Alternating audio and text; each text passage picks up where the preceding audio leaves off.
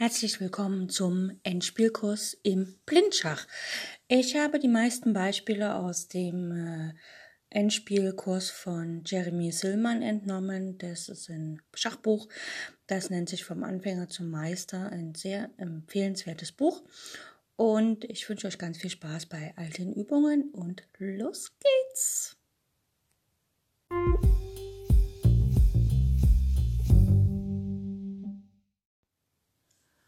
Heute wieder eine kleine Aufgabe zum Aufwärmen und zwar Weiß hat den König auf G1, also nach der kurzen Rochade, hat eine Dame auf H7, hat einen Turm auf B7 und hat einen Turm auf E1 sowie vier Bauern, ein auf A3, A5, G3 und H2.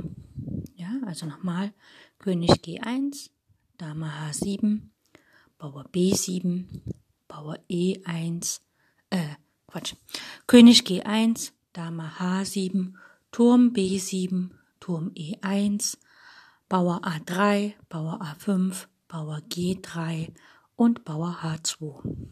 Schwarz hat den König auf E8, also entweder noch nicht rochiert oder wieder zurückgegangen, wissen wir nicht die Dame auf D6, Dora 6, ein Turm auf C8 und ein Turm auf F7. Ein Springer, der ist gefesselt, steht auf E7, der kann sich nicht bewegen. Wenn er sich bewegt, bittet der Turm von E1 Schach. Und noch vier Bauern, ein auf A7, C3, D4 und F4. Also nochmal, Schwarz hat den König auf E8, die Dame auf D6, ein Turm auf C8, ein Turm auf F7, ein Springer auf E7, der ist gefesselt vom Turm auf E1 und vier Bauern, ein auf A7, C3, D4 und F4. Weiß ist am Zug und schauen wir uns die Stellung ein bisschen an. Schwarz hat ein, Gesam ein Springer mehr. Allerdings kann der Springer nicht ziehen, weil der Turm auf E1 den Springer auf E7 fesselt, denn der schwarze König steht ja auf E8. Der Turm und die Dame stehen schon auf der siebenden Reihe, der Turm auf B7 und die Dame auf H7. Jetzt könnte man sagen, okay, man kann Dame H8 Schach spielen. Da muss der Turm dazwischen gehen, weil der König kann nicht ziehen und der Springer kann auch nicht ziehen, also muss der Turm dazwischen setzen. Jetzt ist natürlich die Frage, ist Turm Dame G8 besser? Also äh, grundsätzliches Prinzip, wenn man weniger Material hat, muss man aktiv spielen, um halt einfach den Gegner ähm, auf Trab zu halten und man muss so aktiv spielen, dass der Gegner halt immer weniger Bewegungsfreiheit bekommt und man sozusagen durch das aktive Spiel den Gegner mit dem Mehrmaterial natürlich ein bisschen nervt und eventuell so auch zu einem äh, eher psychologischen Fehler zwingt und dann die Partie entweder Remis hält oder gar für sich entscheidet. Gut. Hier hat Weiß die Chance, Schach zu bieten. Was anderes kann er ja auch nicht machen, denn er hat deutlich weniger Material und der C-Bauer auf C3, der Schwarze, der hat ja nur noch zwei Schritte, um sich zur Dame zu verwandeln oder halt zu einem Turm oder so, was dann natürlich für Weiß eine Katastrophe wäre. Von daher bietet sich immer Schach äh, zu schauen, kann man Schlagzüge machen mit Schach, also erstmal Schachzüge, da gibt's ja einige, oder kann man Schlag- und Schachzüge kombinieren, kann man Schlagzüge effektiv anbringen und erst dann schaut man nach anderen Zügen, die Doppelangriffe bieten oder so. Schauen wir nach Schachzügen. Die Dame kann auf F7 schlagen, schlägt der König zurück, hat man nichts gekonnt. Die Dame kann auf H8 Schach bieten oder auf G8. Wenn die Dame auf H8 Schach bietet, dann kann der Turm dazwischen gehen äh, nach F8 und jetzt hat die Dame kein effektives Schach mehr, was ihr ein bisschen was bringt. Weil wir müssen mal schauen. Der Springer, wenn äh, der schwarze Turm auf F8 steht, dann wäre es ja schön, wenn wir mit unserem Turm von E1 den Springer auf E7 schlagen könnten. Der König müsste nach D8 und dann könnten wir mit dem anderen Turm nach D7 gehen und es wäre sogar Schachmatt. Das heißt, die Dame auf D6 ist halt ziemlich ähm, an den Springer gebunden. Jetzt wäre es natürlich schön, wenn wir mit unserer Dame jetzt wieder Schach bieten könnten. So dass ähm, quasi wir die Dame angreifen. Leider geht das nicht, weil von H8 aus können wir nur nach H5 und bedrohen nicht die Dame. Deshalb ist hier im ersten Zug zu empfehlen, unsere Dame steht ja auf H7, dass wir mit unserer Dame nach G8 gehen und Schach bieten. Weil von G8 aus kann sie nach G6 gehen und die Dame auf D6 angreifen. So, Dame G8 Schach. Der Turm hat keine Wahl, er muss Turm F7 spielen, der Schwarze, äh, Turm F8. Turm F7 nach F8. Und jetzt kann die weiße Dame, den Turm zu schlagen macht keinen Sinn, nach G6 gehen und Schach bieten.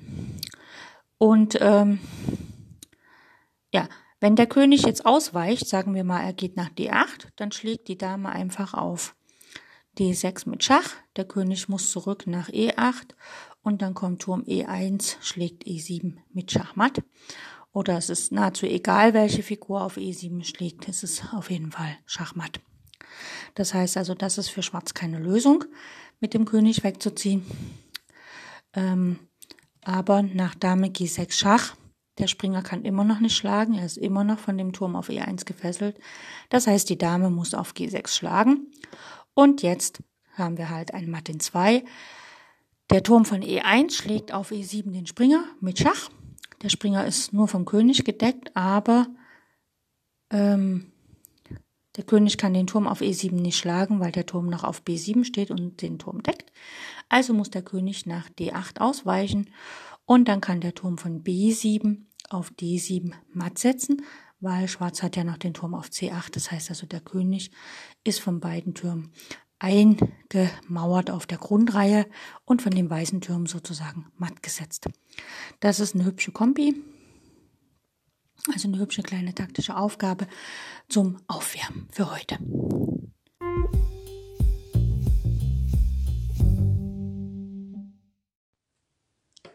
In der letzten Folge haben wir uns angeschaut, wie ähm, Weiß mit der Dame und dem König gegen den Bauern auf D2 und den schwarzen König auf E2 gewinnt. Und zwar wurde die Dame dann per Treppenmanöver herangeführt äh, an den Bauern, hat immer sich direkt hinter den Bauern gestellt und im nächsten Zug einen Doppelangriff ähm, angesetzt und somit den König vor den Bauern gezwungen und dann hatte sie Zeit, dass der weiße König heranläuft und letztlich hat man dann ähm, auch sogar matt gesetzt. So, wir können uns das nochmal anschauen. Und zwar ähm, ziemlich am Ende, also als der König schon ziemlich weit herangeführt wurde, ähm, sagen wir mal, Weiß hat den König auf E2 stehen und ähm, Schwarz hat den König, äh, Weiß hat, ja, Weiß hat den König auf E4 stehen und die Dame auf C3 und der schwarze König steht auf E2 und der Bauer auf D2 und dann haben wir Dame E3 Schach gespielt. Und der weiß, der schwarze König ist nach D1 gegangen, um seinen Bauern zu decken. Und dann konnten wir König D3 spielen. Und jetzt stellen wir uns mal vor, das passiert nicht auf der D-Linie, sondern ähm, wir schneiden mal die A, B, C-Linie einfach ab und haben sozusagen den Rand und dann würde jetzt der schwarze Bauer auf A2 stehen und der schwarze König auf B2, die Dame, also der weiße König auf B4 und die Dame würde auf B3 Schach bieten. Dann würde der schwarze König auf das Feld A1 gehen und jetzt funktioniert nicht, dass der weiße König auf A1, äh, auf A3 geht, weil dann der schwarze keinen Zug mehr hat, weil die C-Linie gibt's ja nicht, es ist ja der Rand. Und damit wäre das Patt. Und das ist das Dilemma, äh, wenn man einen Randbauern hat, dann kann man äh, mit der Dame nicht ähm, das Tempo sich ergattern, um den weißen König, also um den eigenen König heranzu bringen, weil der Schwarze kann nicht auf die andere Seite ausweichen, weil die gibt es ja nicht. Also dann droht immer Patt. Schauen wir uns mal eine Stellung an. Der weiße König steht ganz weit weg von dem Geschehen. Der steht zum Beispiel auf B8, die weiße Dame auf A4, der schwarze König auf B2 und der schwarze Bauer ist ein Randbauer auf A2. Gut, Schwarz-Weiß versucht es mit Schach, sagt zum Beispiel Dame B4 Schach und der König geht nach C2. sehr vernünftiger Zug. Äh, der König könnte auch direkt nach A1 gehen. Aber das macht er nicht. Er versucht immer erst nach A1 zu gehen, wenn das natürlich nicht so äh, leicht ist für Weiß. Gut. Die Dame spielt Dame A3, versucht halt den Bauern anzugreifen, damit er nicht einzieht auf A1. Also deckt der schwarze König König B1. Und wenn jetzt die Dame, die Dame steht ja jetzt gerade hinter dem Bauern, jetzt diesen typischen Doppelangriff startet, Dame B3, dann geht Weiß, äh, der schwarze König einfach nach A1 in die Ecke. Der König und die Dame am Springerabstand, das ist sehr ungünstig für die Damenpartei, weil dann Patt droht. Das heißt, wenn Weiß jetzt den König heranführen würde, wäre es Patt. Und wenn Weiß einen anderen Zug macht mit der Dame, sozusagen äh, die B-Linie verlässt, dann geht der König wieder nach B1 und das Ganze hin und her gelaufen fängt wieder an. Das heißt also, wenn ein Bauer, ein Randbauer auf der vorletzten Reihe steht, also auf der siebenten oder auf der zweiten Reihe, bereit zur Umwandlung und der König schafft es, ähm, auf die Grundreihe zu kommen, also praktisch auf das Feld A1 und B1 hier in dem Fall für den A2-Bauern, dann schafft es die Seite mit der Dame nicht mehr, die Partie zu gewinnen, wenn der eigene König sehr weit weg steht. Das gleiche gilt, wenn der Bauer äh, kein Randbauer ist, sondern ein Läuferbauer, also der Läufer sozusagen auf äh, der Bauer sozusagen auf der C oder F-Linie steht. Nehmen wir mal ein Beispiel. Der Schwarze, äh, der Weiße hat seinen König auf F7 und die Dame auf B7 und der Schwarze hat seinen König auf C1 und den Bauern auf C2. Der C2 ist ein Läuferbauer. Man nennt das Läuferbauer, weil in der Grundstellung auf der C-Linie die Läufer stehen. Gut. Weiß ist am Zug. Weiß versucht den König heranzuführen, so schnell wie möglich und spielt König E6. Schwarz droht immer damit, den Bauern einzuziehen. Also König D2. Weiß muss was dagegen tun und er versucht es mit Dame B2. Er fesselt quasi den Bauern. Schwarz muss den Bauern weiter decken und spielt König D1.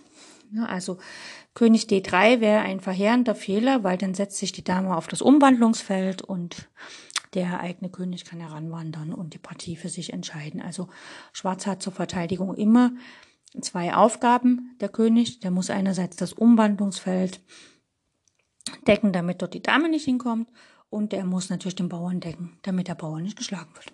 Gut. Die Dame spielt, da, äh, Weiß spielt Dame D4, das typische Manöver. Schwarz spielt König E2, das ist auch das typische Manöver. Der Weiße setzt sich hinter dem Bauern, Dame C3 und Schwarz spielt König D1. Das ist ganz typisch, er muss ja seinen Bauern decken. Und jetzt spielt Schwarz, äh, Weiß Dame D3, macht den Doppelangriff auf den Bauern und den König. Und der König geht nach C1. Das erlaubt Weiß, dass der König noch weiter rankommt, also er kann König D5 spielen. Und jetzt hat aber Schwarz die Möglichkeit, einfach äh, den König aus dem Zentrum zum Rand zu bringen. Und das ist quasi ähm, die äh, Strategie, um Remis zu halten. Also Schwarz spielt König B2. Er droht wieder mit der Umwandlung. Und Weiß spielt Dame D2, einfach um den Bauern wieder zu fesseln. Und jetzt kann ähm, Schwarz kann jetzt König B1 spielen, einfach um den Bauern wieder zu decken. Aber Schwarz hat auch die Möglichkeit, einfach König A1 zu spielen, weil Weiß einfach nicht den Bauern schlagen kann.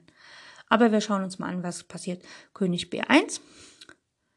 Weiß spielt Dame B4, folgt wieder seiner Strategie. Er will die Dame hinter dem Bauern bringen und dann den Doppelangriff fabrizieren. Schwarz spielt König A2. Damit droht wieder C2, äh, C2, C1 die Umwandlung. Also spielt Weiß treu seiner Strategie, Dame C3 hinter dem Bauern zu gehen. Und Schwarz deckt seinen Bauern mit König B1. Und jetzt kommt der Doppelangriff von der Dame. Dame B3 Schach. Und jetzt, äh, wenn jetzt Schwarz König C1 spielt, dann kann Weiß den König heranholen. Aber Schwarz möchte das Tempo dem Weißen nicht ermöglichen, deswegen spielt er hier König A1. Und jetzt ist halt das Problem, dass Weiß es ja nicht erlauben kann, dass Schwarz sich hier eine Dame holt. in diesem ungünstigen Fall oder gar einen Springer oder irgend sowas. Und deshalb muss er entweder den Bauern schlagen oder äh, mit Schach quasi eine Stellungswiederholung äh, erzielen. Also kommt er dann nicht weiter. Ne? Er kann jetzt den Bauern schlagen. Dame schlägt C2. Dann ist aber die Dame im Springerabstand zu dem König in der Ecke und damit ist es Remis, weil es ja Patt ist.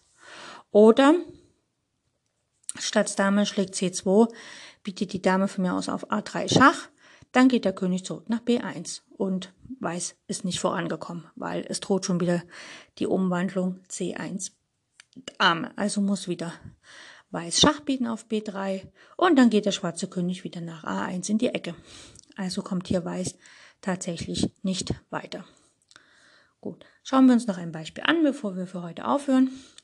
Und zwar folgendes, wir haben hier wieder einen Springerbauern, allerdings steht er jetzt noch nicht auf C2, sondern er steht auf C3, also Schwarz muss noch den Zug C3 vollziehen. Und ähm, das deutet darauf hin, dass in der Regel der Weiße das schafft, den Bauern tatsächlich aufzuhalten, also zu erobern.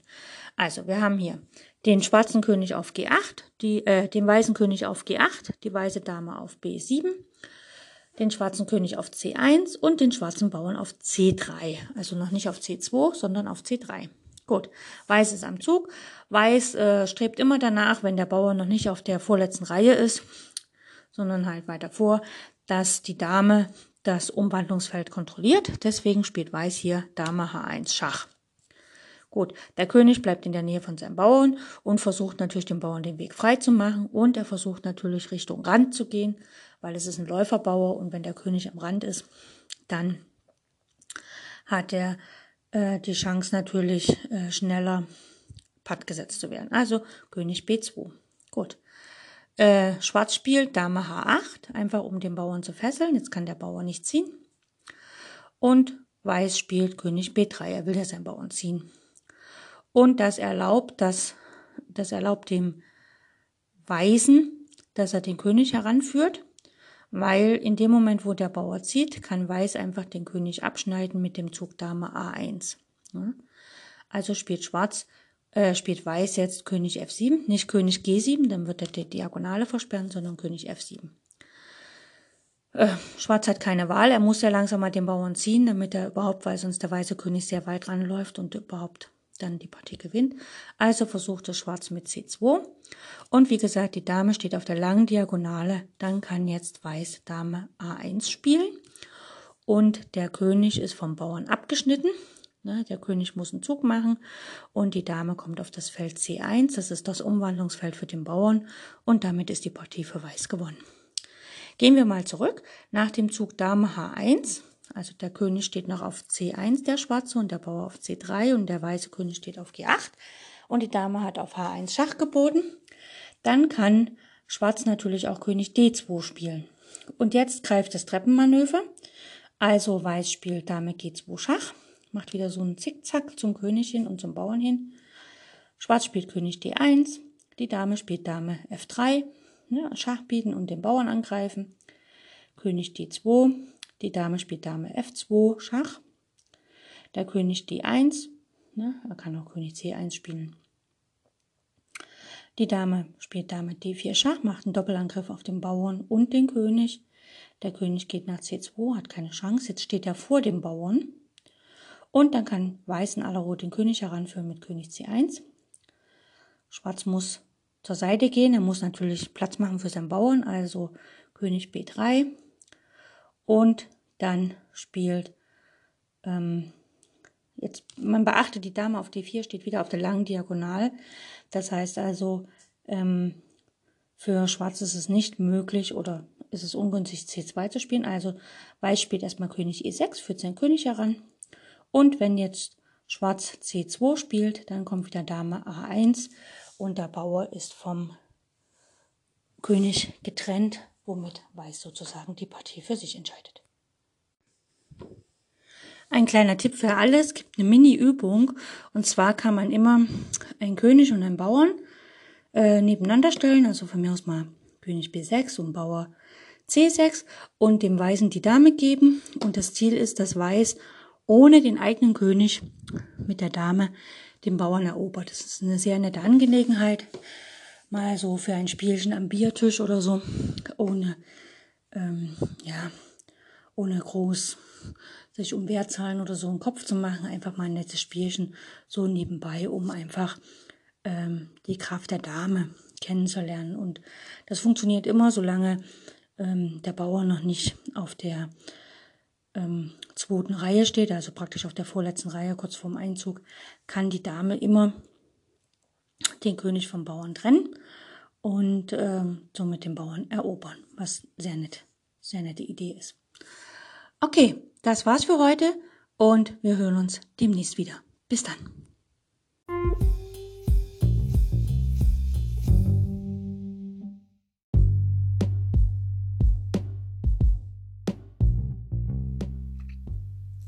In jüngster Zeit ist die Bedeutung des Endspiels stark gewachsen.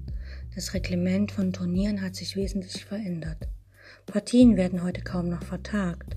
Die häusliche Analyse fällt weg. Man muss eine Entscheidung am Schachbrett treffen. Ohne ausgezeichnete Kenntnisse und ohne das Verständnis der Endspielgesetze ist es schwer, diese Aufgabe zu bewältigen. Fehler im Endspiel sind die letzten in einer Partie. Man kann sie nicht mehr korrigieren. In meinem Endspielkurs behandle ich die Theorie, die Analyse und die Technik des Endspiels, also alles, was ein Schachspieler über dieses Partiestadium wissen muss.